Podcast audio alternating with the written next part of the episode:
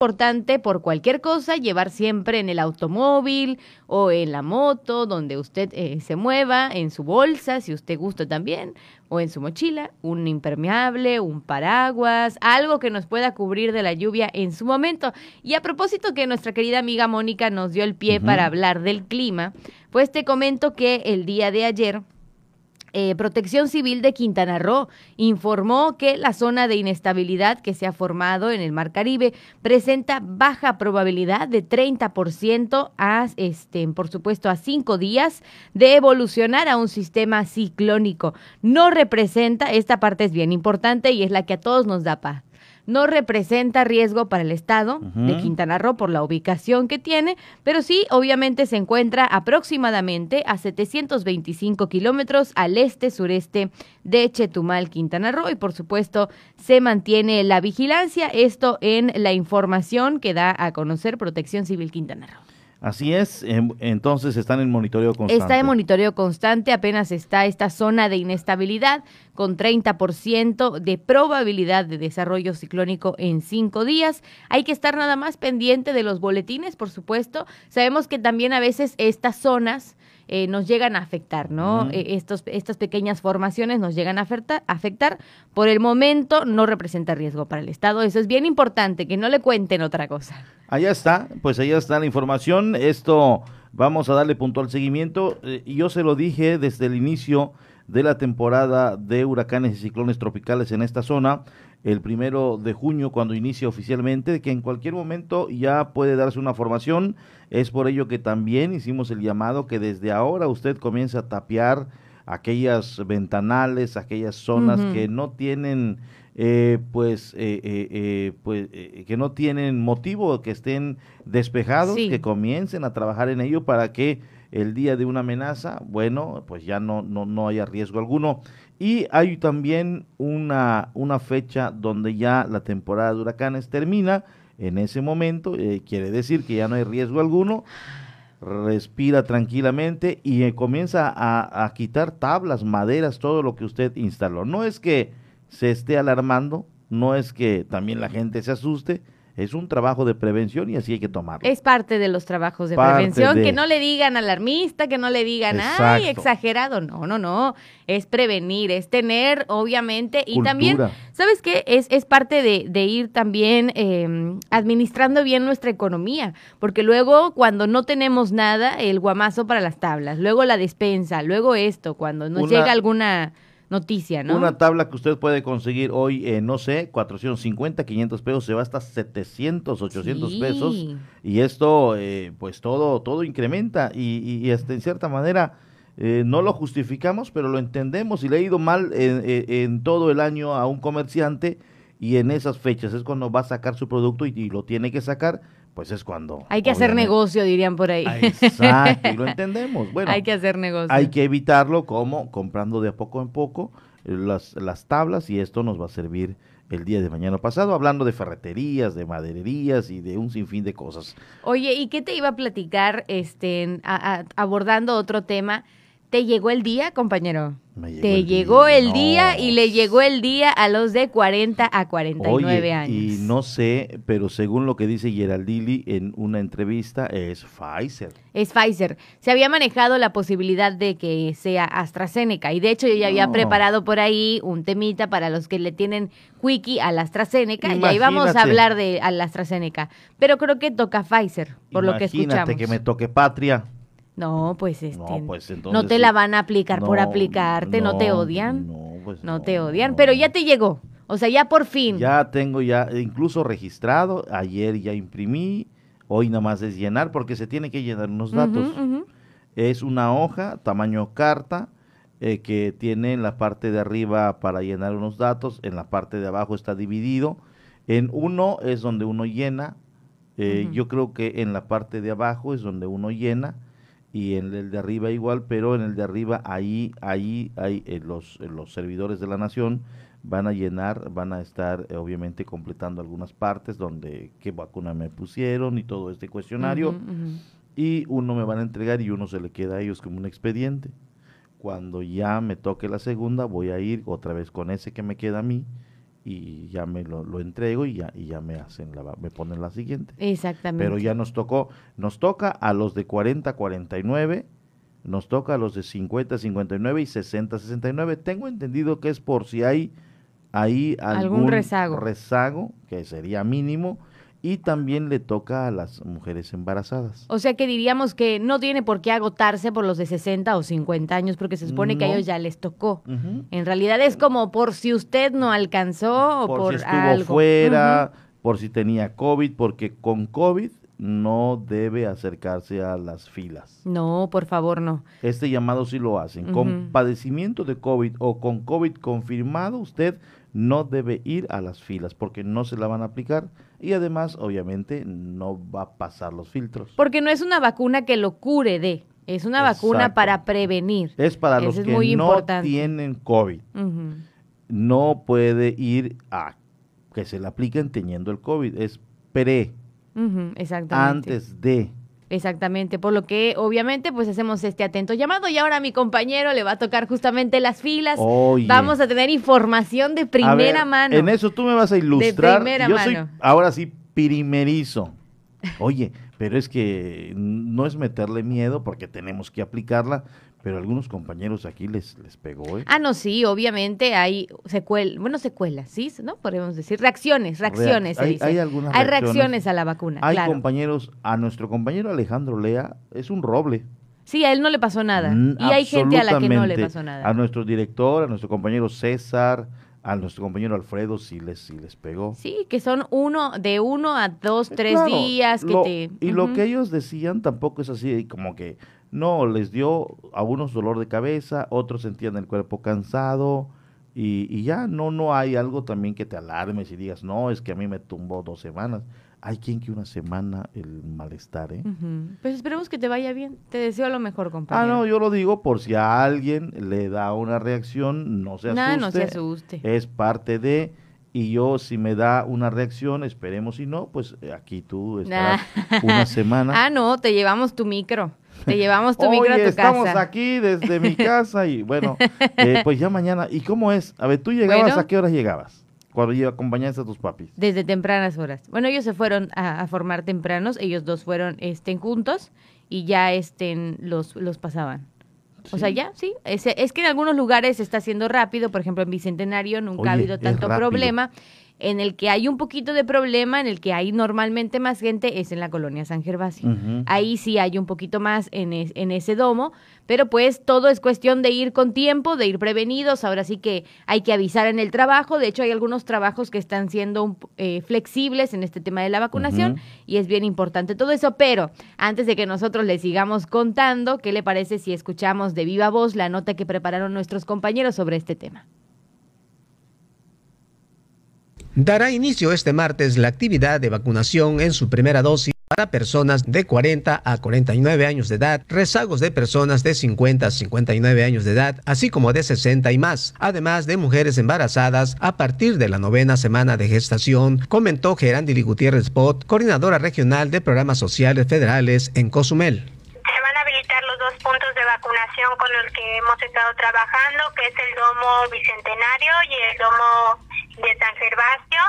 En esta ocasión ya vamos a empezar a aplicar eh, a la etapa de 40 a 49 años.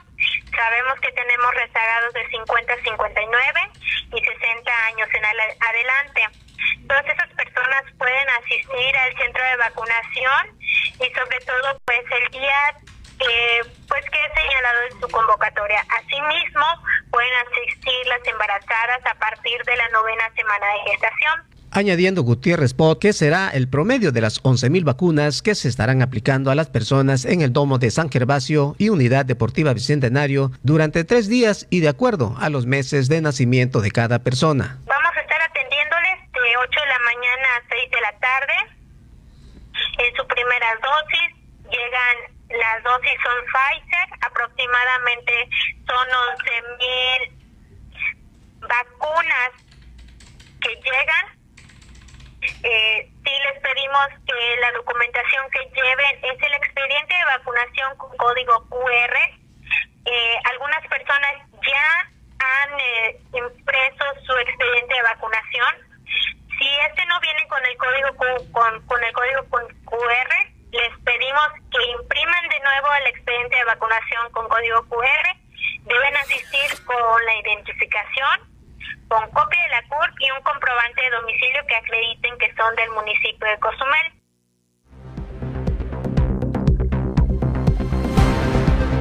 Once mil vacunas están, yo creo que es el lote mayor que ha llegado a la isla de Cozumel y bueno, pues es por ello que se van a atender rezagos, mujeres embarazadas y eh, los de 40 a 49 años. Así es, mira, entré a la página, eh, para las mujeres embarazadas, entré a la página vacunacovid.gov.mx, que es la página que puso a disposición la Secretaría de Salud a nivel nacional, y obviamente en la portada dice, tengo 18 años o más, estoy embarazada y quiero vacunarme.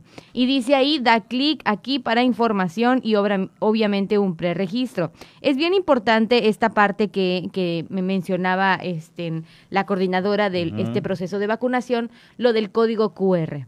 Es importante que obviamente venga impreso, fíjese muy bien que tenga ese código. Si usted no sabe a qué se refiere el código QR, puede pedirle a alguien, ¿no? En casa que le ayude obviamente a verificar que tenga este código y de esta manera pues se va a llevar a cabo el día de hoy. Yo desconozco eh, de qué manera, sé, sé que a los maestros les pidieron también código QR pero este, desconozco hasta la fecha de hoy eh, cómo se maneja esto del código QR, pero pues lleve obviamente toda la documentación necesaria, lo que le piden obviamente que es el CURP, creo que es el CURP, le piden una identificación oficial y le piden el registro, ¿no? Por lo que entendí ahorita es el registro, el comprobante de domicilio y el CURP. Ándale, bueno, ahí está. Y el QR yo pienso y creo, no sé, que ahí ya van a tener un, escáner. Sí, algún escáner. Donde van a, inmediatamente en el momento que lo pasen, va a arrojar todos los datos que usted ha puesto. Ese que será más fácil, ¿no? Que será más fácil para llevar un control. Que ya era hora eh, que se trabaje en algo digital. Porque que ya era hora, está muy bien dicho eso. Ya era hora. Este, lo estaban haciendo a mano y hacían los llenados y todo este rollo, pero ahora no, ahora el código QR va a arrojar prácticamente todos sus datos y yo creo que será más fácil, ¿no? Entonces por ello están recomendando. Yo creo que sí, esto ha beneficiado, mi estimada Dana, porque el de, lo de los maestros fue muy rápido. Demasiado, demasiado rápido. Todo este llenado, todo este proceso a la antigua, manual, eh, a lápiz, eh, a, arrastrar la pluma, eh, pues es tardado obviamente. Ahora el código QR nada más es mostrarlo ahí con estos aparatos especiales y va a arrojar todo. Creo yo pensar que así va a ser. Y él ya él nos dará los detalles, obviamente, cuando le toque. Hoy justamente les toca a los de enero a abril. Y vamos a darle, obviamente, a conocer que de enero a febrero van al Domo del Bicentenario y marzo a abril van al Domo de la San Gervasio. El horario de vacunación de 8 de la mañana, o sea, estamos escasos 10 minutos de que inicie, 8 de la mañana a 6 de la tarde. Así es, mañana yo ya le estaré contando. Ah, no, pero es que voy a estar, híjoles, que ya no sé. ¿Cuándo te toca? ¿Cuándo? Es mañana, pero ya no sé si ir temprano o ir en la tarde. Hay gente que va en la tarde, que se espera a que baje el solecito y que se vayan agotando las filas. ahí apuntaba, pero no lo voy a decir porque todos van a ir en la tarde, entonces me voy a salir es secreto, no va a ser. Pero es que también lo mencionan en las propagandas o en la información que no es necesario llegar con horas de anticipación, o sea que ya no están pidiendo que formemos filas en la madrugada, como se acostumbró en las primeras eh, horas o y además creo yo que era con los abuelitos de 50 adelante por por la lentitud, obviamente, pero ya eh, este conforme van acercándose a los 40, 30, pues es más rápido, se mueven en moto, en bicicleta, en sus vehículos, como puedan llegar, es más rápido a pasar a una persona de la tercera edad, a que se siente, a que hay que acompañarle, a que hay que ayudarle. Entonces, yo creo que va a ser más rápido y eh, pues no sé si, yo creo que sí, ir en la mañana para saber cómo se comporta y también traerle a la gente Claro, la información. Bueno, le repetimos rápidamente, enero a abril, el día de hoy, Domo Bicentenario, enero, febrero, San Gervasio, marzo y abril. El día de mañana, miércoles 9 de junio, les toca a mayo a agosto. Domo del Bicentenario, mayo y junio, San Gervasio, julio y agosto. Y el jueves 10 de junio, nuevamente de 8 de la mañana a 6 de la tarde, Domo del Bicentenario, septiembre y octubre. Y el Domo de San Gervasio, nacidos en noviembre, diciembre y tiene por supuesto ahí algunas recomendaciones también, que es llevar el cubrebocas, que es ingerir alimentos y mantenerse hidratado, por favor lleve su agüita, este, no es necesario suspender algún medicamento, llevar ropa y calzado cómodos y de ser necesario, ir acompañada por una persona o acompañado por una persona, de ser necesario. Sí, esto es, eh, era con los abuelitos, solía ser más frecuente el que alguien acompañe a papá o a mamá.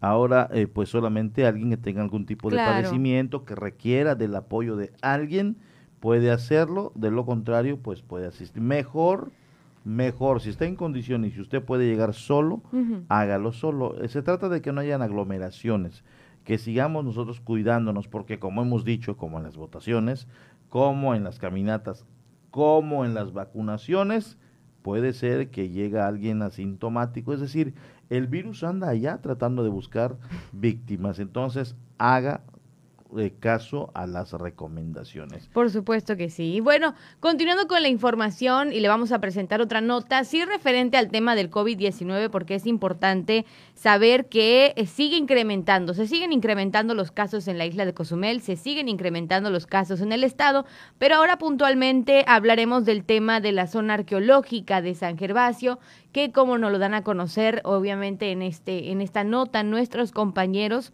este, permanecerá sin actividad hasta nuevo aviso, esto tras presentarse un caso confirmado de COVID dentro de eh, la zona arqueológica de San Gervasio. A fin de realizar trabajos de limpieza y sanitización, la Fundación de Parques y Museos de Cozumel informa que en seguimiento a las indicaciones de la Secretaría de Cultura Federal y el Instituto Nacional de Antropología e Historia, la zona arqueológica de San Gervasio cierra sus puertas a la vista pública a partir de este lunes 7 de junio y hasta nuevo aviso. Lo anterior, de acuerdo a los protocolos establecidos ante un caso confirmado de COVID-19 y con el fin de llevar a cabo la limpieza y sanitización correspondientes en estas instalaciones, así como para mantener en cuarentena posibles casos de contagio, como lo señalan los lineamientos sanitarios. Para la Secretaría de Cultura Federal, el INA y la Fundación de Parques es prioridad garantizar la salud de sus trabajadores y trabajadoras, así como de los visitantes a sus recintos culturales, por lo que se continuarán implementando las medidas sanitarias indispensables para garantizar que los espacios sean disfrutables y seguros.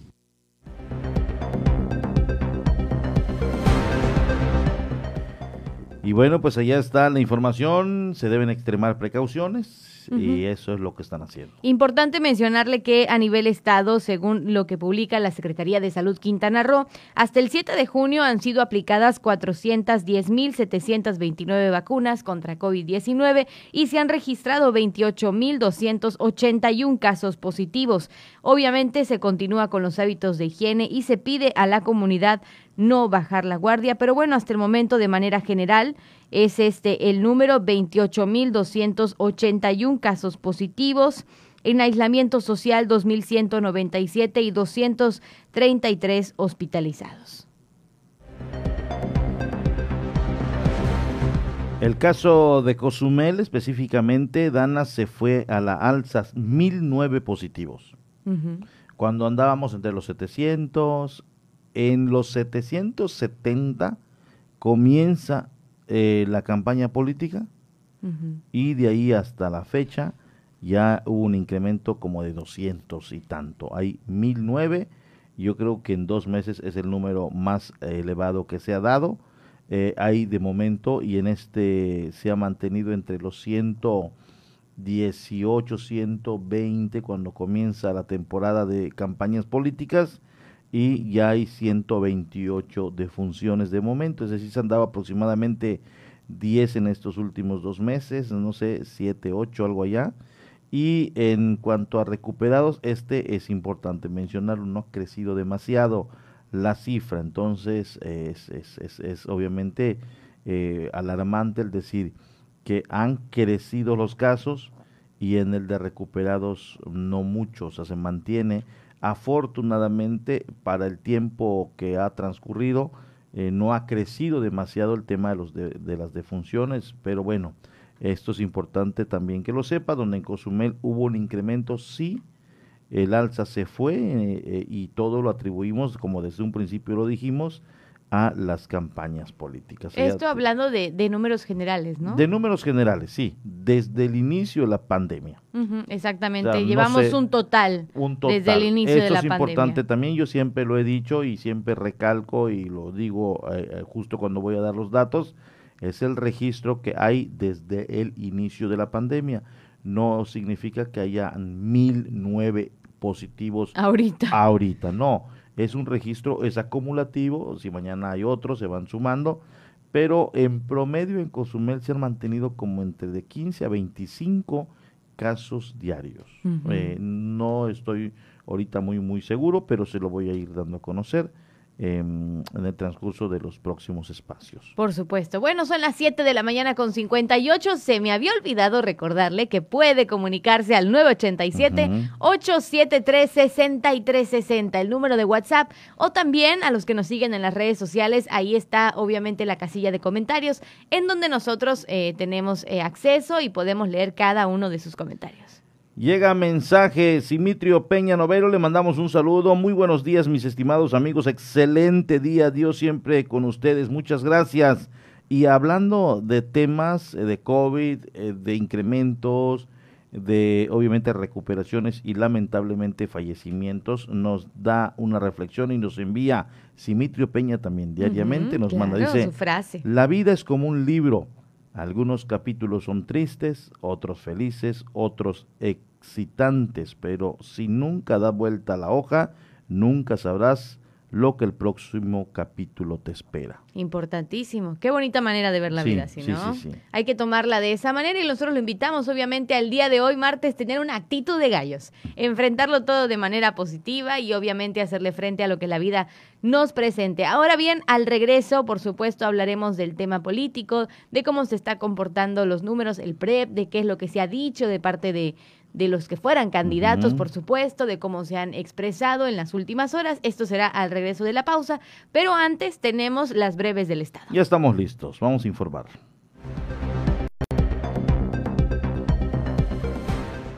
Nada cambia tras elecciones. Talla la balacera en Vía Sotoch, Paraíso. Cuatro personas se enfrentan provocando pánico, pero no reportan muertos o heridos.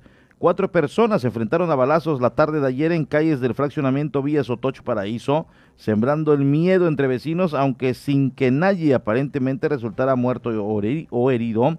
Todo indica que dos personas armadas estaban paradas dialogando en, a corta distancia de la avenida Miguel Hidalgo, mejor conocido como la Ruta 5 en la región 259 de la ciudad, cuando aparecieron dos personas en una motocicleta que comenzaron a disparar en su contra los, eh, las eh, pretendidas víctimas reaccionaron y desenfundaron sus armas, dando inicio a un enfrentamiento cruzado con al menos 30 disparos efectuados, a juzgar por los casquillos tirados en el lugar. Vecinos aterrados llamaron al 911, pero cuando llegaron los agentes policíacos ya no había rastro de estos pistoleros.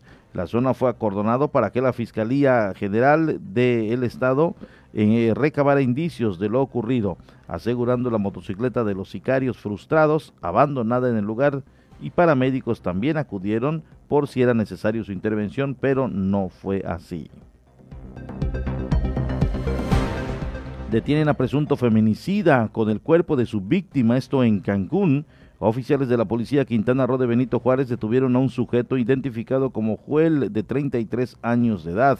Una tarjeta informativa se indicó que el sujeto fue capturado por elementos eh, cuando realizaban recorridos de prevención y vigilancia para atender una llamada de auxilio del número de emergencias 911 para verificar el reporte de violencia familiar en la colonia Libertad.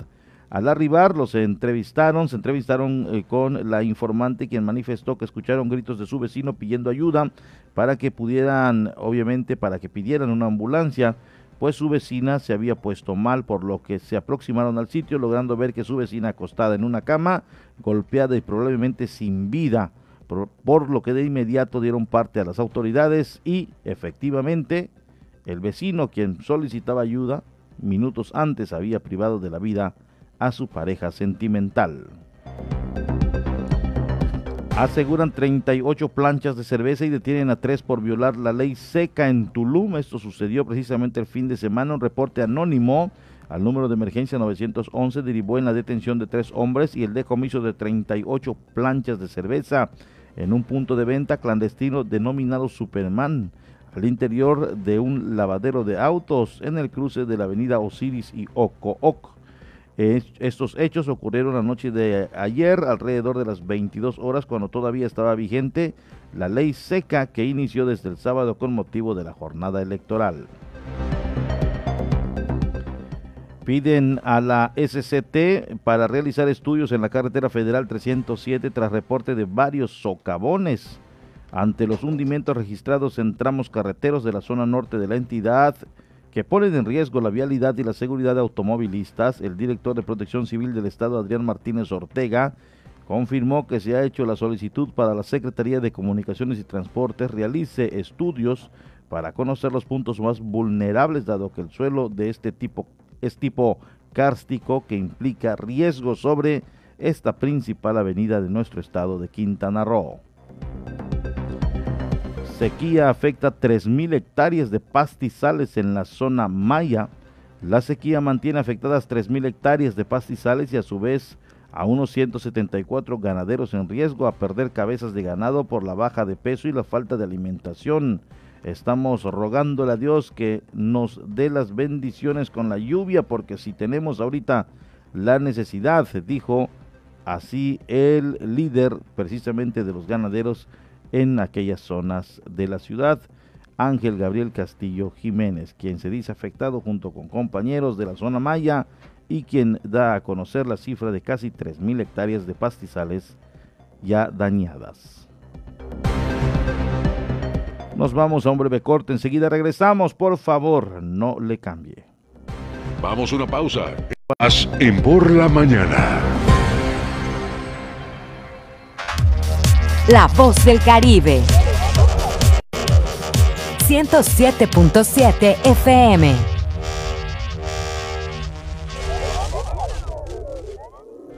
Ante el coronavirus COVID-19, la mejor protección es estar preparados. Lávate las manos con frecuencia o usa gel antibacterial. Evita tocarte la cara y desinfecta superficies y objetos de uso común. Ve al médico si tienes fiebre y tos, con malestar general, dolor de cabeza y dificultad para respirar. Toma mucha agua, no te automediques y no difundas rumores. Si te cuidas tú, nos cuidamos todos.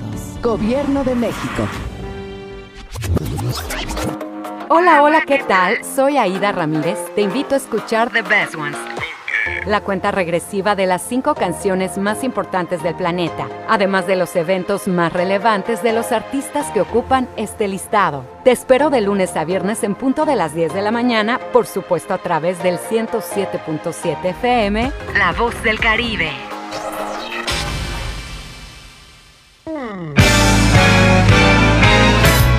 ¿Qué tal? ¿Cómo están? Les saludo Alex de la Hoy. Les quiero invitar todos los sábados a las 10 de la noche a que me escuchen en el programa de Rucos Night. Es un espacio tranquilo, un espacio para escuchar música de aquellas canciones que nos acompañaron durante la década de los 70s, 80s, un poquito de los 90s, no tanto, pero sí sobre todo 70s y 80s para rucos muy rucos, pero sobre todo canciones que nos traen muchísimos recuerdos y nos hacen disfrutar, recordar aquellos tiempos cuando éramos chicos, jóvenes, niños, adolescentes o incluso un poco rucos. Todos los sábados a partir de las 10 de la noche Rucos Night, con un servidor Alex de la O. Ahí nos encontramos, ¿sí? A través de 107.7 FM, La Voz del Caribe.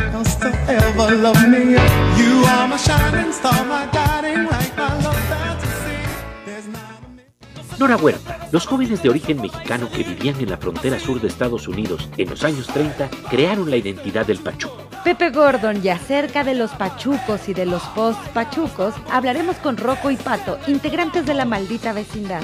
Este domingo a las 10 de la noche en la Hora Nacional. Crecer en el conocimiento. Volar con la imaginación. Esta es una producción de RTC de la Secretaría de Gobernación. La carnita asada se prepara en La Voz del Caribe. Escucha a los mejores exponentes del regional mexicano con el compa de la cruz. Martes y jueves a las 11 pm para toda la plebada de Cozumel. Fierro pariente, fierro caliente. Hoy hay tanta información que es difícil identificar la que es útil y se ayuda a tomar mejores decisiones. Publicar noticias falsas, rumores y mentiras nunca fue tan común. todo eso afecta nuestra vida. En cambio, la información cierta, verificada y confiable puede salvar vidas. Busca fuentes confiables, compara, investiga bien, no te quedes con lo primero que te cuentan. Conoce más en INE.mx y es.unesco.org. Contra la desinformación, contamos todas, contamos todos. INE.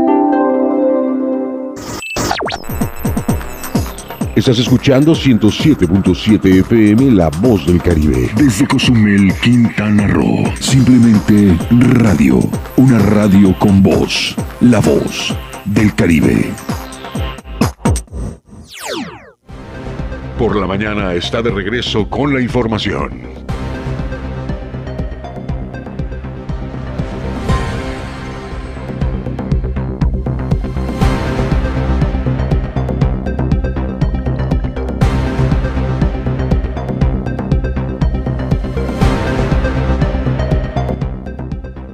8 de la mañana con 8 minutos estamos de regreso en Por la Mañana y saludamos a toda la gente que se está conectando a lo mejor hasta este momento a través de FM o a través de las redes sociales. Y bueno, en el primer bloque lo que usted se perdió, hablamos de la vacunación, hablamos de San Gervasio cerrado por el caso este, en positivo que presentaron dentro de sus instalaciones y todavía este, espero que usted haya alcanzado a escuchar las breves del Estado, que bueno, por lo pronto nuevamente continúan las olas de violencia en diferentes municipios de Quintana Roo, eso es lamentable de dar todos los días, pero aún está tiempo de enterarse del acontecer cozumeleño porque continuamos con las notas. Así es, eh, le damos a conocer, ayer se convocó a una rueda de prensa en céntrico restaurante de la ciudad por parte de Juanita Alonso Marrufo, la ganadora virtual de la presidencia de Cozumel, junto al senador José Luis Pech eh, Vargas,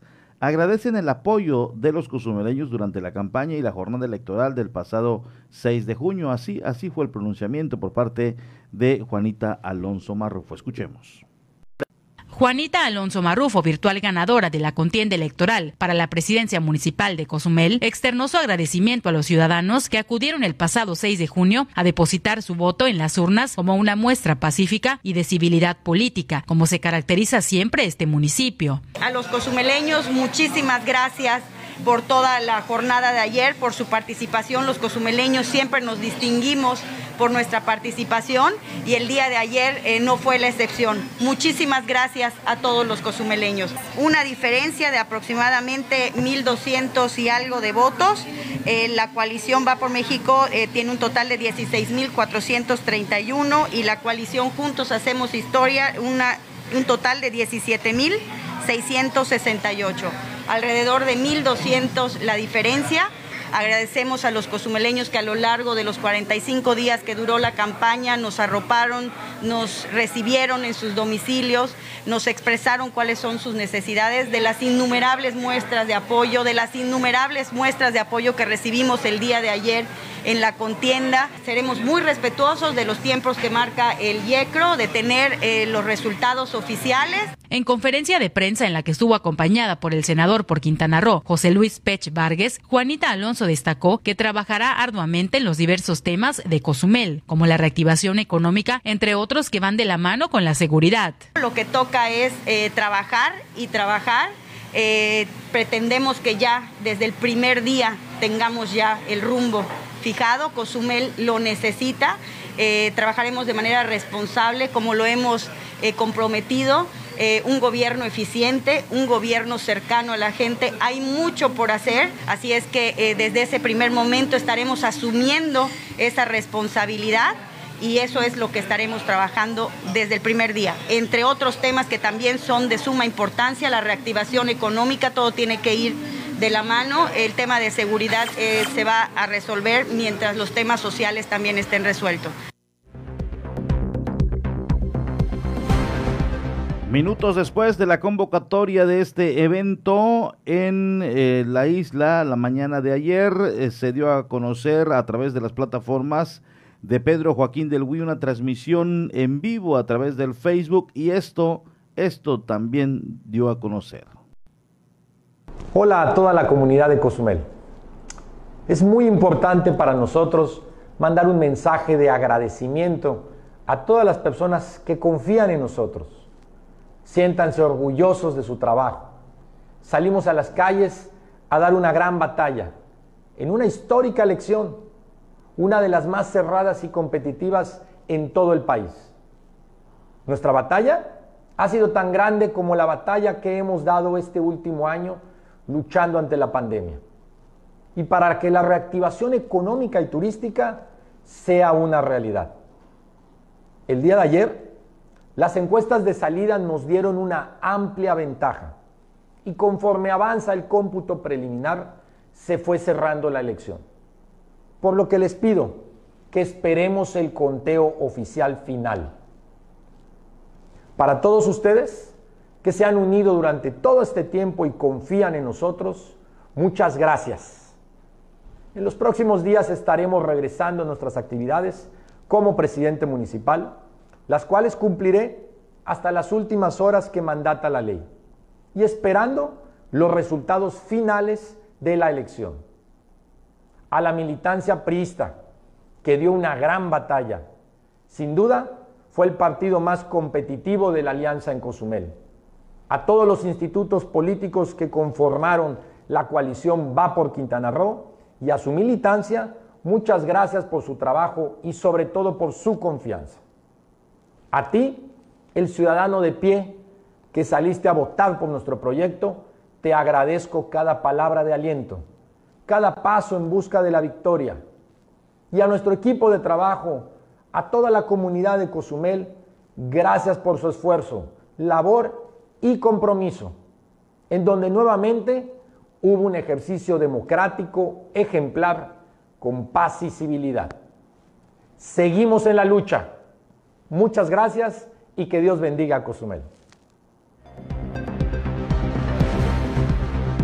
Allá están las palabras del candidato de Va por Quintana Roo, Pedro Joaquín del Huy, y también, pues ya escuchó, será en los próximos días cuando ya se, se incorpore a la presidencia municipal de Cozumel en estos, en estos meses que aún le faltan, aunque, insisto, mañana habrá un pronunciamiento oficial por parte del Instituto Estatal Electoral cuando haga oficial quién fue el ganador o ganadora de la contienda de este pasado 6 de junio, aunque de manera virtual y de acuerdo al conteo del PREP, Juanita Alonso Marrufo eh, ganó las elecciones con más de 1.200, pero fueron exactamente 1.237 votos a su favor. Exactamente. Bueno, eh, hasta el momento es la información que tenemos, no tenemos ningún otro pronunciamiento, hasta el momento no se ha dicho nada con respecto a los que fueran, eh, a los otros candidatos, estamos esperando también, yo creo, el pronunciamiento oficial, ¿no? Eh, que se dé a conocer de esa manera el día de mañana y ya le traeremos los detalles. Otro tema que también acaparó las redes sociales, porque ahora este, es donde se mueve también muchísimo la información, pero otro tema que surgió y que acaparó las redes sociales en la isla de Cozumel en las últimas horas fue el tema del el lesionado. Una persona del sexo masculino fue trasladado al Hospital General con una herida en el tórax provocado con un arma punzocortante tras haber sido lesionado por su pareja sentimental. Una persona del sexo masculino fue trasladado al Hospital General con una herida en el tórax provocado con un arma punzocortante tras haber sido lesionado por su pareja sentimental. El hecho se registró en la 50 Avenida entre calle 2 y 4 Norte de la colonia 10 de abril durante la mañana de este lunes cuando el centro de urgencias del C5 recibió la llamada de auxilio al ser reportado que en la calle de la citada dirección se encontraba tirado un hombre y con una lesión en el pecho. Elementos de seguridad pública acudieron al lugar y tras las indagaciones que realizaron fueron informados que en la calle discutía una pareja donde la mujer reclamaba su pareja sentimental que había encontrado un mensaje en el celular. Tras haberse incrementado la discusión, presuntamente la mujer sacó un cuchillo y asestó la puñalada en el tórax a su pareja, quien se desplomó sangrando, por lo que algunas personas llamaron al C5. Ahí mismo los paramédicos examinaron al herido, quien fue llevado al hospital general. Por fortuna fue atendido a la brevedad, eh, de lo contrario, obviamente la historia hubiese cambiado. Lamentable que se esté viviendo este tipo de violencia en la isla de Cozumel. También se argumentaban allá con una cierta investigación que se ha hecho por parte de las autoridades que un día anterior también habían discutido. Es decir, todo cae en que en los problemas intrafamiliares, entre parejas está acabando de esta manera, muy lamentable por cierto. Muy lamentable que ya llegue hasta este punto, hasta este extremo. Hasta este extremo. Bueno, hasta el momento es la información que manejamos, por supuesto, más adelante de manera oficial, pues se dan a conocer otro tipo de datos y nosotros se lo traeremos, pero eh, ahora sí que la gente llegó a tiempo, los servicios médicos llegaron a tiempo y esta persona pudo este, conservar su vida, ¿no? Después de esta herida punzocortante que tuvo y que la verdad es que sí llamó la atención en las redes sociales porque no son casos que normalmente se vean en la isla de Cozumel y mucho menos a esas horas del día. La recomendación, Dana, es busquen ayuda psicológica, atiéndanse eh, desde el momento que ya haya una agresión de cualquier modo, sería importante que busquen ayuda la situación está muy difícil, la situación está todavía complicada y de cualquier o por cualquier cosa puede venir momentos bochornosos y discusión, el tema del trabajo, el tema del recurso, el tema de que tienes eh, a los hijos todo el día, el tema de que hay veces una o una requiere eh, eh, su espacio, pues están confinados. Y no está trabajando la pareja y ambos están en casa con los niños, en ocasiones se tiene que poner en práctica ciertas dinámicas para que en un momento dado lo puedan sobrellevar. Es la recomendación que han dado los psicólogos y especialistas en estos temas, buscar rutinas para poder estar llevándose y evitar caer en, una, en, un, eh, en un estado de estrés. Em, y esto termina en discusiones y esto en agresiones físicas. Por lo tanto, sí es importante. Hay un centro el centro vive diferente, ahí le pueden ayudar a las parejas que hoy están pasando por un momento. No es normal, porque muchos dicen, piensan que es normal, no es normal. Agresiones físicas, verbales, eh, agresiones y hay otro tipo de violaciones a los derechos humanos, atiéndanse, no lleguen a estos extremos de poner en riesgo su integridad, su vida, eh, y para ello están los centros. Así que la invitación y la recomendación es precisamente esa por favor háganos caso porque no queremos obviamente y no nos gusta dar información de esta naturaleza, pero obviamente fue un hecho de sangre donde tenemos desafortunadamente que estar informando. Así que allá está la recomendación. Exactamente. Bueno, son las 8 de la mañana con 19 minutos y como nosotros por aquí en la ventanita vemos que entre que se nubla, entre que sale el sol, ¿qué le parece si le compartimos la actualización del clima en estos momentos para que usted tenga una idea más o menos de cómo se puede comportar el clima en la isla de Cozumel? Permanecerá el cielo medio nublado con periodos nubosos como lo estamos viendo en estos momentos. Se presentarán algunas lluvias ligeras a moderadas, no importantes para este día. Las temperaturas poco calurosas por la mañana y noche, muy calurosas el resto del tiempo y vaya que ha hecho calor. Vaya que ha hecho calor, compañero. Fíjate, el día de ayer me tocó andar haciendo por ahí algunos este, eh, mandados, mandados, trámites a eso del mediodía, una, dos de la tarde y el sol estaba en todo su esplendor y el calor o sea, uno sale y todo se le pega, todo se le pega. Entonces, mejor este, ir prevenidos con, por ahí con agüita, con gorra, porque el calor, la verdad es que sí está tremendo. La temperatura máxima del día de 30 a 32 grados centígrados y la mínima para mañana de 25 a 27 grados centígrados. Los vientos del este y sureste de 20 a 30 kilómetros por hora. La puesta del sol será a las 7 de la tarde con 25 minutos y, por supuesto, las recomendaciones precaución por las temperaturas muy calurosas y la sensación térmica después de las 10 de la mañana.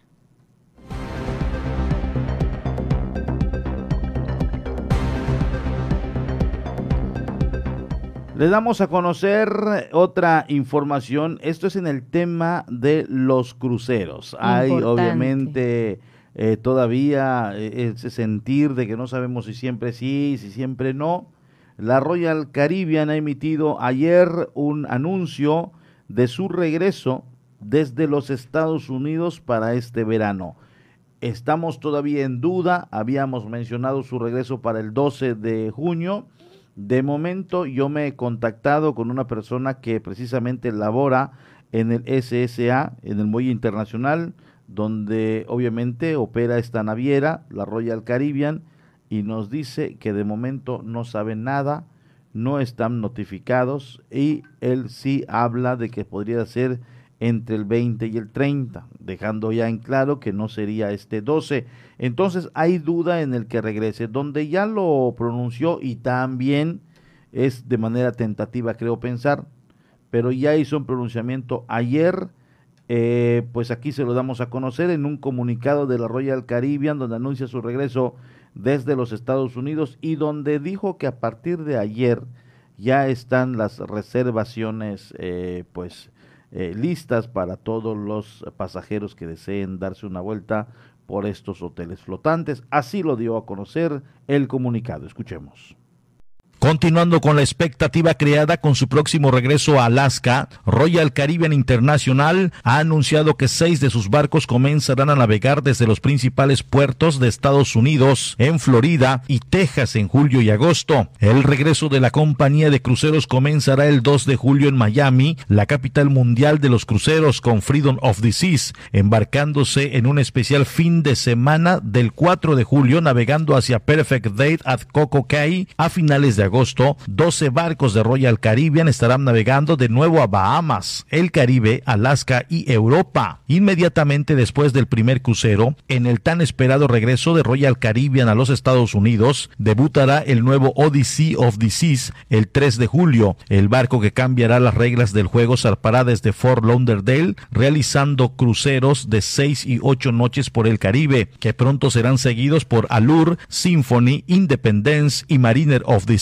En las próximas semanas, la compañía de cruceros anunciará sus planes para reintroducir su flota completa en todo el mundo a finales de año. Los cruceros de verano del 2021 están disponibles para reserva desde el día de hoy. Por fin ha llegado el momento. Los cruceristas finalmente pueden planear qué hacer este verano y realizar una escapada después de lo que ha sido un momento desafiante para todos. Me gustaría agradecer sinceramente a nuestros pasajeros y agentes de viajes por su increíble paciencia y comprensión durante este periodo tan complicado. Gracias al exitoso lanzamiento de las vacunas, en gran parte, un mundo de aventuras está comenzando a abrirse y estamos encantados de poder comenzar a ofrecer vacaciones estupendas a nuestros pasajeros, quienes han comenzado a decirnos cada vez más que están siendo vacunados. Al día de hoy, el 90% de los pasajeros que han hecho sus reservaciones con nosotros están vacunados o están planeando vacunarse a tiempo para su crucero, ha comentado Michael Bailey, presidente y CEO de Royal Caribbean International. Los viajeros pueden planificar su crucero con la tranquilidad de saber que todos los miembros de la tripulación están vacunados contra el COVID-19. Se recomienda a los pasajeros que zarpen completamente vacunados si son elegibles. Aquellos que no estén vacunados o que no puedan mostrar una prueba de vacunación realizarán un test y seguirán otros protocolos que serán anunciados en una fecha posterior. Ahí eh, está la información. Estos saldrían de Estados Unidos. Fue muy claro la Royal Caribbean. La otra eh, que le habíamos dado a conocer, el comunicado de hace tres, cuatro semanas, es que este crucero que está programado para estos días, no sabemos si todavía el 12 o eh, eh, después del 20, iba a salir de una isla del Caribe por las restricciones que todavía tiene Estados Unidos, iban a sacar un barco donde ya estaba en ruta Cozumel en su agenda, pero iba a salir, creo yo, que de las Bahamas. Sí, esos pues son los datos que se han estado manejando. No sabemos, hay incertidumbre en torno a la llegada de los cruceros, ya estos se pronuncian que será hasta el verano. De igual manera, ya lo había dicho la Royal Caribbean, que sería en julio, pero todo esto yo creo que es tentativo, aunque creo yo y tengo la esperanza, la fe, que en julio ya otra vez los números estén bajos, porque aquí la política incrementó los números. Entonces, es esperar solamente estos dos, tres semanas y de ahí saber cómo se va a comportar. Aparte de que no hemos visto movimiento en la terminal aquí en la isla de Cozumel, no hemos visto algún trabajo de limpieza, no hemos visto gente moverse dentro del lugar o afuera del lugar, o sea, no, no vemos que haya como un eh, momento de preparación. no se ha hablado de los protocolos, de cómo podría funcionar, entonces estamos todos, creo, a la expectativa, ¿no? Esperando ya más detalles, esperando que ahora sí sea oficial.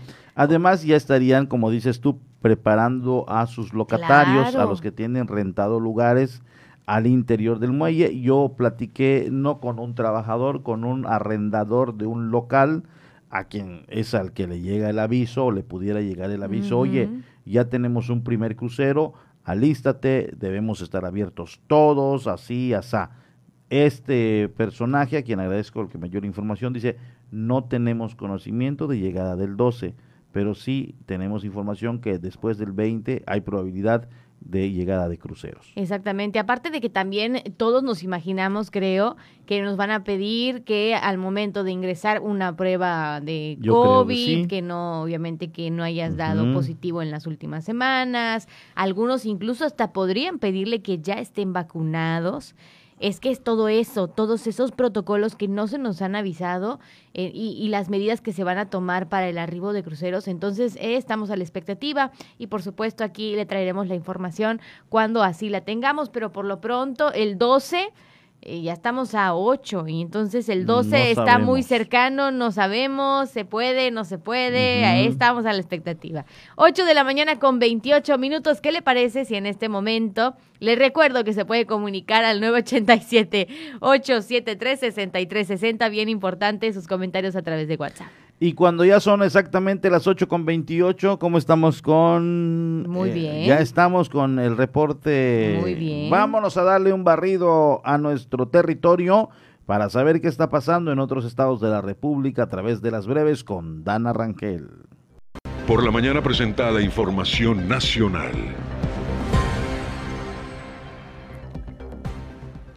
El 7 de junio se aplicaron 193.084 dosis de vacunas contra COVID-19. En todo el país se han aplicado 34.658.545 dosis. Por supuesto, se tiene ya una capacidad expandida de vacunación y llegan cada vez más biológicos para avanzar con el Plan Nacional.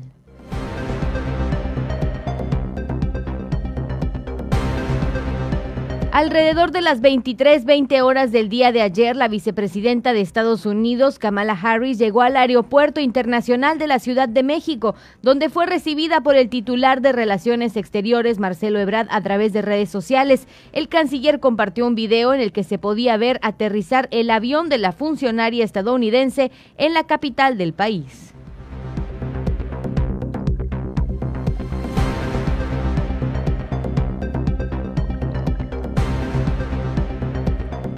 Por otro lado, cumplen la segunda orden de aprehensión contra Roberto Sandoval, exgobernador de Nayarit. La Fiscalía de Nayarit informó que aún están pendientes de la ejecución de dos órdenes de aprehensión en contra de Sandoval Castañeda. La Fiscalía General del Estado de Nayarit cumplió ya con la primera orden de aprehensión del fuero común en contra del exgobernador.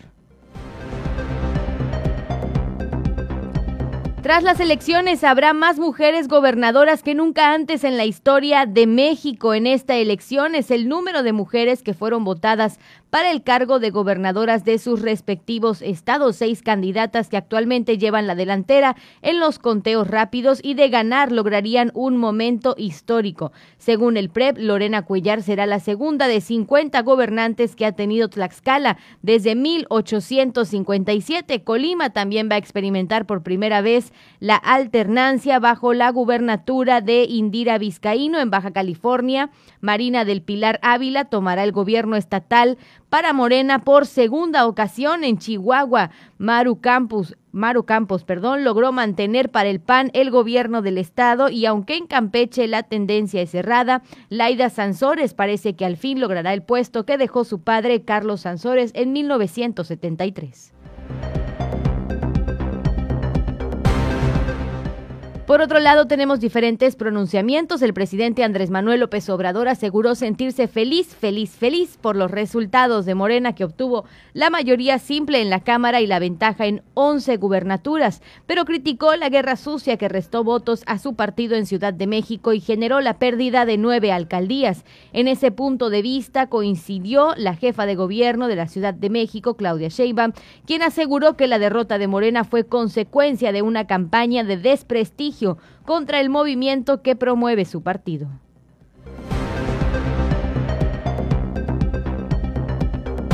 En otro tipo de información, integrantes de la sección 40 de la CENTE vandalizaron las oficinas centrales del Sindicato Nacional de Trabajadores de la Educación a nivel estatal en Tuxtla Gutiérrez, Chiapas. Esto en protesta por la cadena de cambios de nivel telesecundaria. Un grupo de 50 personas llegaron hasta el edificio y quebraron ventanales, realizaron pintas y sacaron documentación oficial. Otro grupo, pertenecientes a la sección 7, protestó por la cadena de cambios a nivel primaria. En información que se está manejando durante la conferencia que se está realizando en estos momentos en Palacio Nacional, se dio a conocer que la vacuna Janssen se aplicará a población entre 18 y 39 años en los municipios fronterizos, así lo informó Marcelo Ebrard. México se ubica en el sexto lugar mundial en la aplicación de vacunas.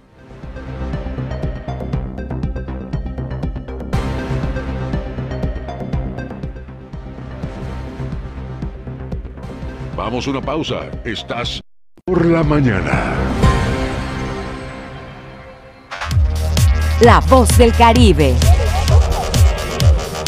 107.7 FM.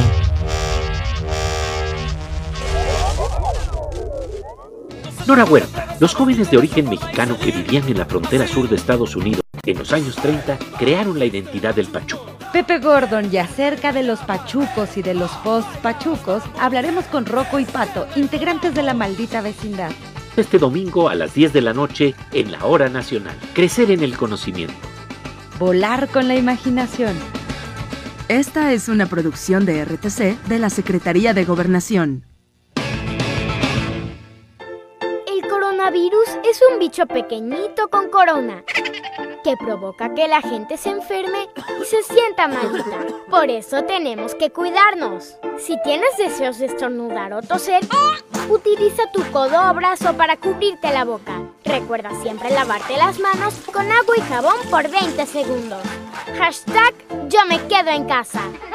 107.7 FM.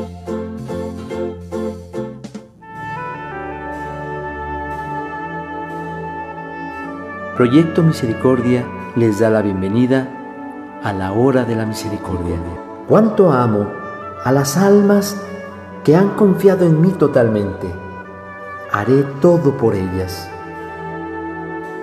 Vengan a mí todos los que están fatigados y agobiados, y yo los aliviaré.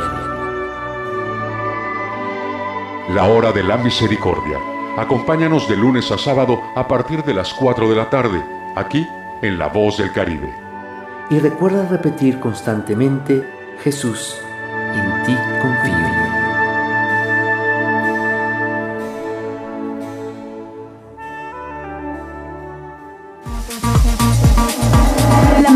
Música electrónica tiene una frecuencia 107.7 FM. Todos los fines de semana Adriantec te presenta la mejor selección de música electrónica en sus diversos géneros.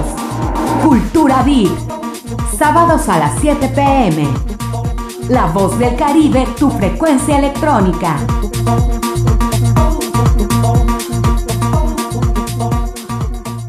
Una de las cadenas televisivas y radiales más famosas del mundo, la Deutsche Welle de Alemania, llega a nuestra estación. 107.7 FM presenta cápsulas de información general, de cultura y noticias que forman parte de lo que sucede en todo el mundo. Mantente en sintonía con 107.7 FM y escucha a la Deutsche Welle, aquí en La Voz del Caribe, donde somos radio.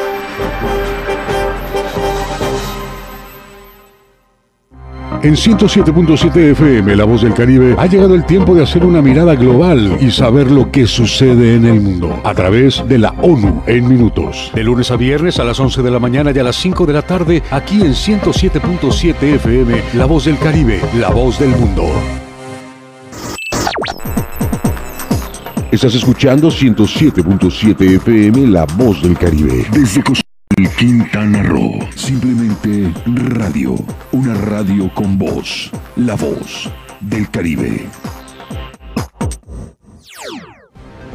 Por la mañana está de regreso con la información.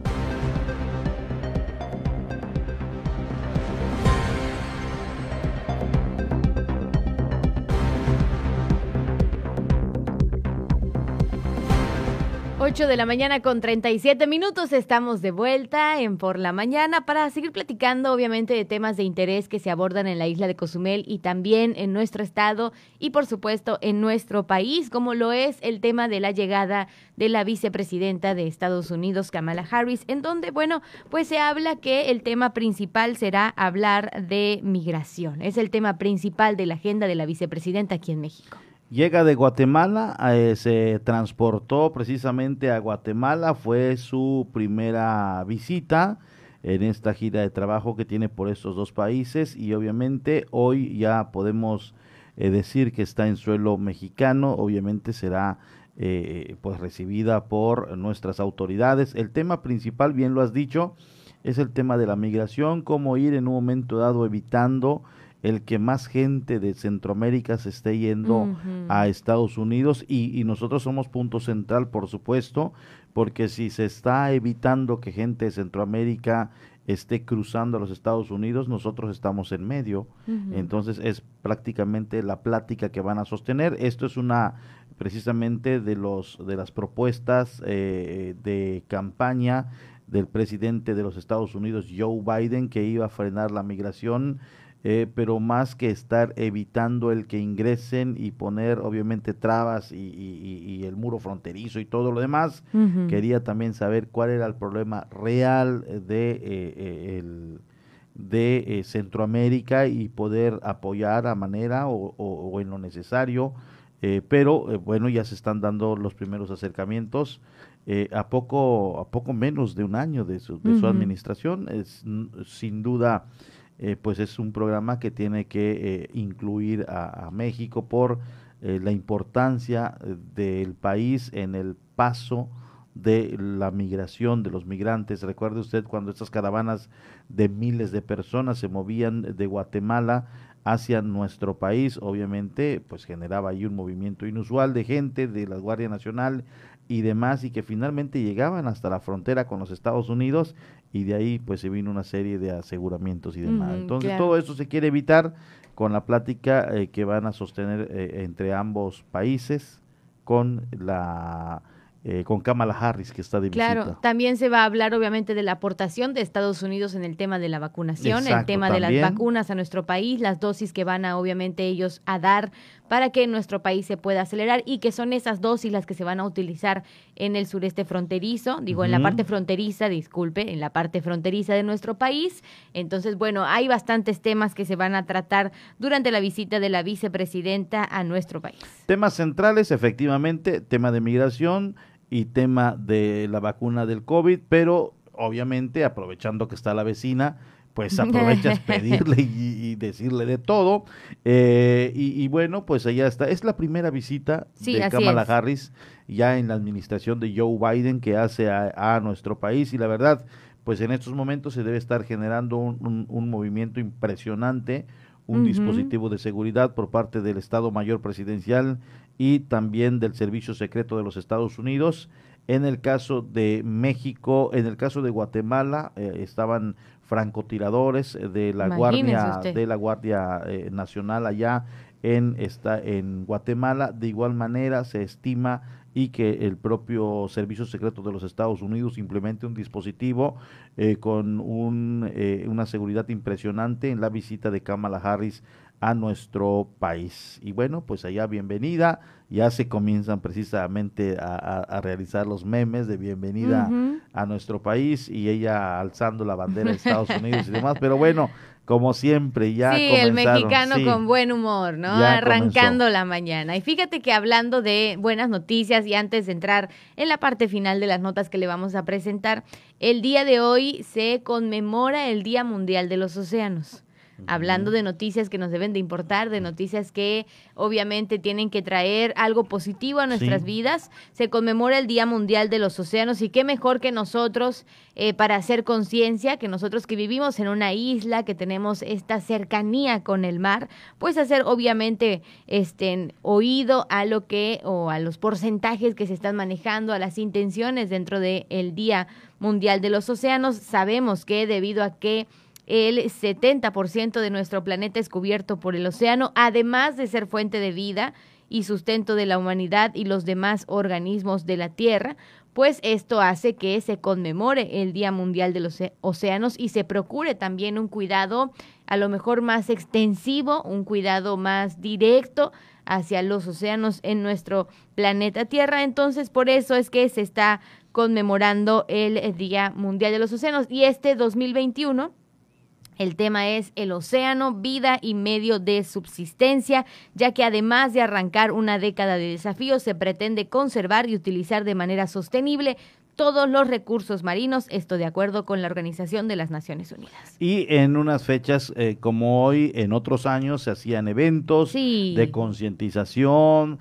donde se involucraban escuelitas, actividades dinámicas, para que vaya inculcándose el cuidado que deben tener los océanos. Venían grandes expertos a dar pláticas y todo, entonces no lo dejemos pasar, tomémonos un tiempo obviamente para hacer este tipo de, de pláticas en nuestra casa, hacerle hincapié a los niños de la importancia de cuidar el agua, de la importancia de cuidar nuestros océanos, de mantenerlos limpios. Nosotros aquí empezar con nuestros pequeños a inculcarles esa cultura del cuidado por el medio ambiente, porque son recursos que ya no regresan.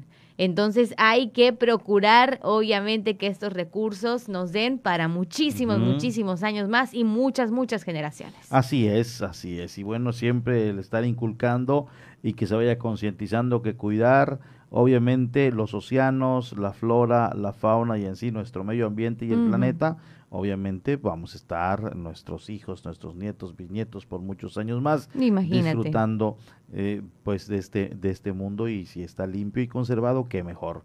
Y bueno, pues tenemos más información. Claro, tenemos más información, no sin antes recordarle que se comunique al 987-873-6360 para cualquier duda. Ya llevan 40 minutos desde que inició el nuevo proceso de vacunación aquí en la isla de Cozumel. Recuerde, hoy les toca de enero a abril enero, febrero se van al domo de Bicentenario y marzo y abril se van al domo de la San Gervasio de 8 de la mañana a 6 de la tarde. Importantísimo llevar el registro de vacunación con el código QR, por favor. Se va a aplicar Pfizer, vaya tranquilo, vaya obviamente con tiempo, vaya en modo paciente, lleve su agüita. Sabemos que pueden ser procesos largos de espera, entonces pues vamos nosotros también a cooperar obviamente con la organización de este tipo de eventos. Y bueno, le comentamos por otro lado que inició la nueva etapa de clases de primaria y secundaria en las instalaciones del Instituto Estatal para la Educación de Jóvenes y Adultos en Quintana Roo. Vamos a escuchar a detalle esta nota.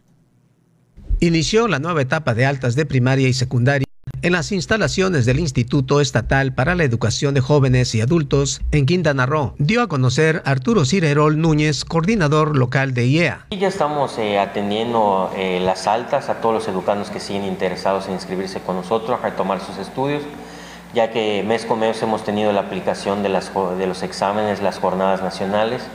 Ahora seguimos con el panorama abierto, obviamente dependiendo del semáforo epidemiológico. Hasta ahora pues seguimos en color naranja, tenemos aperturadas las sedes de aplicación que estamos cargando el día de hoy.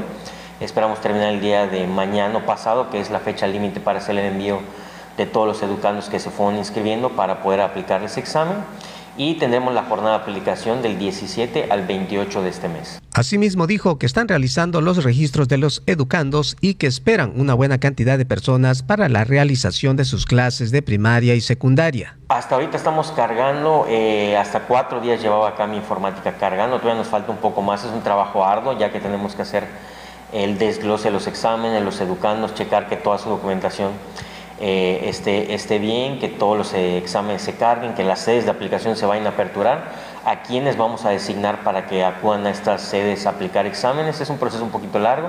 Espero ya tener en los próximos días ya el número exacto, porque a veces al cargar, al cargar un examen sabemos que dependemos de equipos tecnológicos, a veces falla, tenemos que solicitar un permiso especial y en estos días venimos haciendo estos ajustes y próximamente ya tendremos estos números. Al finalizar dijo que ya han tenido algunos exámenes en relación a las incorporaciones, entre ellas en el Cerezo y otros lugares donde se ha obtenido buenos resultados de los educandos. Tenemos en el Emiliano Zapata, en la Casa de la Cultura Ishel, en el Parque de las Rampas y en el, en el domo de Froilán López, donde es muy conocido, atrás de Movidic, donde están las oficinas eh, o los espacios de desarrollo social. Ahí vamos a estar atendiendo de 9 de la mañana a 7, 8 de la noche, dependiendo cómo tengamos los grupos que terminemos en estos días eh, de asignar y veamos cómo vamos a distribuir a cada uno de los educandos. Nunca es tarde, nunca es tarde para terminar obviamente esos propósitos. Si usted por alguna razón en su infancia no pudo concluir con sus estudios, bueno, el Instituto Estatal para la Educación de Jóvenes y Adultos en Quintana Roo ofrece, ofrece la, este, obviamente sus clases, ofrece este tipo de beneficios para la comunidad cozumeleña, entonces no los echemos en saco roto, nunca es tarde, usted puede siempre terminar su educación, usted puede cumplir sus metas, así que adelante, lo invitamos a acercarse obviamente al IEA para obtener a detalle cómo usted puede concluir con sus estudios. Así es, hay información, más bien mensaje, ¿qué nos dicen los mensajes? Hay información, por supuesto que sí, mira, vamos con primero un saludo a nuestra amiga La First, dice, llegó la empoderada aquí escuchando de nuevo. Feliz inicio de semana, bendiciones, chao, bye, dice. Muy bien. Ah, mira. Nos mandó ahí un gran abrazo. Y bueno, también nos dice la FERS, eh, fíjate que la FERS nos mandó un mensajito, dice, vaya, vaya, hablando de cruceros por protocolos de seguridad, no viene del 12 de este mes el crucero, sino hasta entre el 15 y 16 de este mes. Viene uno, te lo digo porque llegó el comunicado a mi cuñado, y bueno, pues allá están. Saludos y bendiciones. Soy la FERS. Pero le Ah, faltó mira. el SAS. Ah, le faltó, es que ya no lo manda, ya, Ya no no- lo ya no- manda, entonces ya ya no lo leemos SAS. así, ya no lee, ya no manda el SAS. Latigazo, con latigazo. Bueno, pero allá está la información. Entonces, eh, llega el 15 o el 16 por cuestiones de seguridad y protocolos. No va a venir el 12 como estaba. Confirmaremos. También, también Confirmaremos, por supuesto. Este, digo, le creemos a la FERS, pero Ujú, sí, claro. debe haber algo, un comunicado oficial por parte de la misma naviera. que es lo que nosotros siempre, siempre abordamos, el tema de que todo sea de manera oficial, papelito habla, comunicado Exacto. habla, no es que desconfiemos de ustedes, no, al contrario, nos ayudan muchísimo con la información, nos dan una pauta, pero nosotros como medio de comunicación, papelito habla para poder darle la información oficial, entonces pues ya más adelante pues le daremos a conocer todo esto. Y bueno, dándole ya los últimos pormenores de lo que acontece en la isla de Cozumel, repara servicios públicos, postes delimitantes de la ciclovía que continúan siendo, lamentablemente, continúan siendo dañados por los propios ciudadanos. Postes delimitantes de la ciclovía ubicada en la avenida Rafael Emelgar son reparados nuevamente tras los daños constantes que han tenido desde su colocación, aseguró Alejandro Alonso Flores, director de Servicios Públicos. estar dándole mantenimiento a todo lo que son los hitos, eh, estos postes que lleva la ciclovía delimitante para la seguridad. Hemos estado fabricándolos aquí en, en servicios públicos eh, y, y la verdad es que han quedado de buena manera. Nosotros los hemos pintado, le hemos puesto un poco de, de microfibra ahí para, para que, microesfera ahí para, para que se pueda ver en la noche y pueda reflejar bastante bien. Y pues sí, han, han estado funcionando de muy buena manera. Desgraciadamente, pues sí nos han estado rompiendo algunos, entonces pues nuestro trabajo es mantener la ciclovía de la mejor manera y con la mejor seguridad posible. Ya completamos todo lo que es el, el tramo que comprende desde Puerta Maya hasta Chancaná por la carretera nueva. Eh, ya estamos terminando la parte que, pues que es, un- es, un, es un proyecto muy importante que es por la ciclovía. Eh, el día viernes y sábado estuvimos trabajando en la parte de la ciclovía porque pues eh, es un proyecto muy bonito el que esté alumbrada la ciclovía hasta, hasta Chancaná. Asimismo, Alonso Flores destacó, llevan a cabo trabajos de pintura en guarniciones de la localidad. Y hemos estado pintando las guarniciones centrales, pintamos toda la guarnición central que es lo de la, la zona norte, tenía, tenía muchos años sin pintarse, entonces pues aprovechamos el tiempo en pintar toda la guarnición central que comprende desde donde están los avioncitos de ahí de Sedena hasta el final de donde está el cárcamo de agua potable, hasta por ahí ya pintamos todo lo que es eh, la guarnición central. Estaremos eh, viendo las gestiones necesarias para poder pintarle las, las guarniciones laterales para que se vea muy bonita. Estuvimos pintando lo que es la, la calle 17, la que está aquí atrásita de un, de un supermercado muy conocido en esta, eh, aquí enfrentito a nosotros. Eh, Ya pintamos la décima avenida, estaba, tenía muchísimos años que no se pintaba la décima avenida. Señaló, continúan con la reparación de postes de luz de avenidas tras una petición de la comunidad. Fue una petición ya que eh, en los últimos malos tiempos que tuvimos se cayeron aproximadamente entre, entre 7 y 12 postes entre la 20, la décima, eh, la prolongación de la, sobre la 23, se nos cayeron varios de esos postes. Entonces lo que hicimos fue eh, la 20 renovarla por completo desde la 23 hasta la 30. Toda, toda la renovamos, hasta la 11, perdón. Lo renovamos toda, la, toda esa parte de eh, la, calle, la calle 20.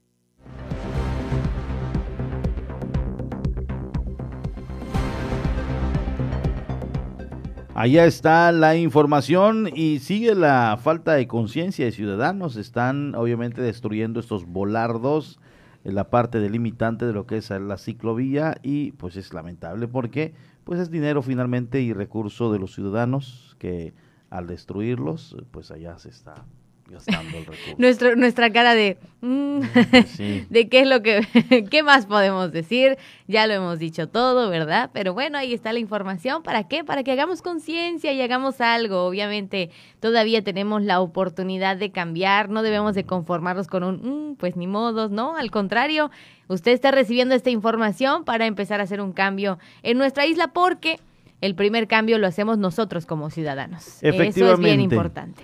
8 con 53. Sí, sí, sí. ¿Qué nos falta? Nos faltan las internacionales. Ah, pues nos vamos con las breves internacionales.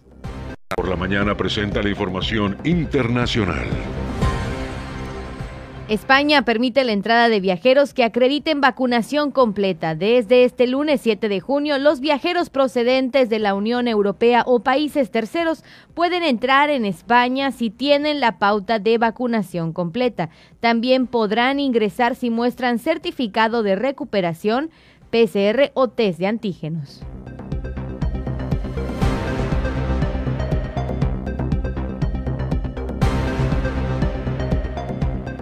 Importante comentar que la Administración de Medicinas y Alimentos de Estados Unidos aprobó este lunes el uso del fármaco experimental aducanumab para las fases tempranas de la enfermedad de Alzheimer, a pesar de que un comité consultivo de la FDA concluyó el año pasado que no hay pruebas suficientes que respalden la eficacia del tratamiento. La FDA no ha aprobado un nuevo fármaco contra el Alzheimer en casi 20 años. En otro tipo de información, han pasado más de 150 años de historia desde la fundación de la Asociación Inglesa de Fútbol y este martes hizo un anuncio histórico. La Junta de la FA nombró a Debbie Hewitt como nueva presidenta de la Asociación Inglesa de Fútbol, con efecto a partir de enero del 2022, informaron a través de un comunicado. También se informó que fue la elección unánime del panel de selección de siete miembros, encabezada por la directora no ejecutiva independiente y por supuesto ella ocupará este cargo de acuerdo con el comunicado. El panel estuvo totalmente de acuerdo en que Hewitt tiene una experiencia sobresaliente en cargos de presidencia y un gran registro de gobernanza en una amplia gama de sectores comerciales. Además, tiene el carácter requerido para el puesto de la asociación de fútbol más antigua del mundo.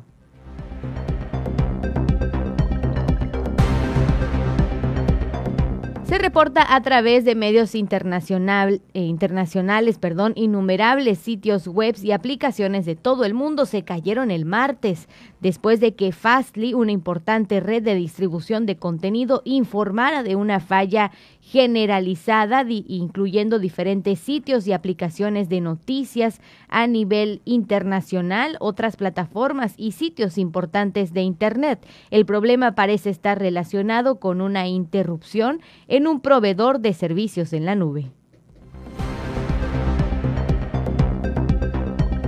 Unas 3.500 personas más enroladas por las ciudades japonesas como voluntarios para los Juegos Olímpicos y Paralímpicos de Tokio 2020 han renunciado a participar según datos recogidos este fin de semana por una cadena pública de ese lugar. Estas personas formaban parte de los voluntarios que las autoridades municipales de todo el país habían reclutado para servir de guías durante la celebración del evento deportivo o estaciones de tren, aeropuertos o puntos de interés y dar información turística o logística a los espectadores y visitantes. Las bajas de estos voluntarios se suman a la renuncia anunciada a principios de mes de al menos 10 mil de los 80 mil voluntarios reclutados por los organizadores de Tokio 2020.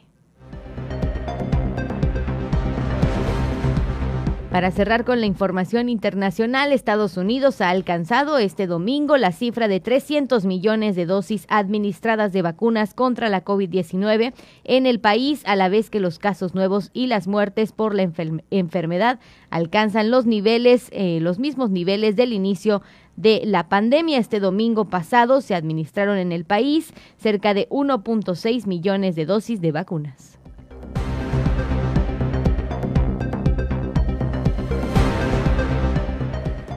Ya está usted informado de el acontecer internacional, las breves del mundo con Dana Rangel. Ya, ya, ya, de lo que está sucediendo obviamente, lo que está haciendo tendencia en las últimas horas a nivel internacional y bueno, por supuesto que la noticia se va actualizando minuto a minuto, por lo que lo invitamos a estar pendiente de los siguientes espacios de noticias. Así es, Cecilia Eck, Manita Arriba y Rosa Olmedo, muy buenos días. Buenos días a todos los que nos comentaron en redes sociales y los que nos vieron también muy puntualmente. Así es, la invitación se la hago para las 12 del mediodía cuando se active la noticia en este mismo medio de comunicación, así que pues no me resta más que agradecerle su atención en estos 90 minutos. Así es, muchísimas gracias, gracias Estela Gómez en Controles. Hoy a las 11 de la mañana tenemos los noventas. Mi programación musical favorita, los noventas en español. Así, claro. Pues es de mi, de mi época. Pensé que eras de Daddy Yankee para acá. No. ¿No? No, a mí me ah. gustan los noventas, así que lo invitamos a escuchar música de los noventas a partir de las 11 de la mañana aquí en La Voz del Caribe. Que tenga un excelente día, un excelente martes, échele ganas. Nos vemos mañana a 7.30 en Por la Mañana. Buenos días. Esto fue Por la Mañana. Noticias, contenido e información puntual. Con el primer informe del acontecer mundial, nacional y local. Con las voces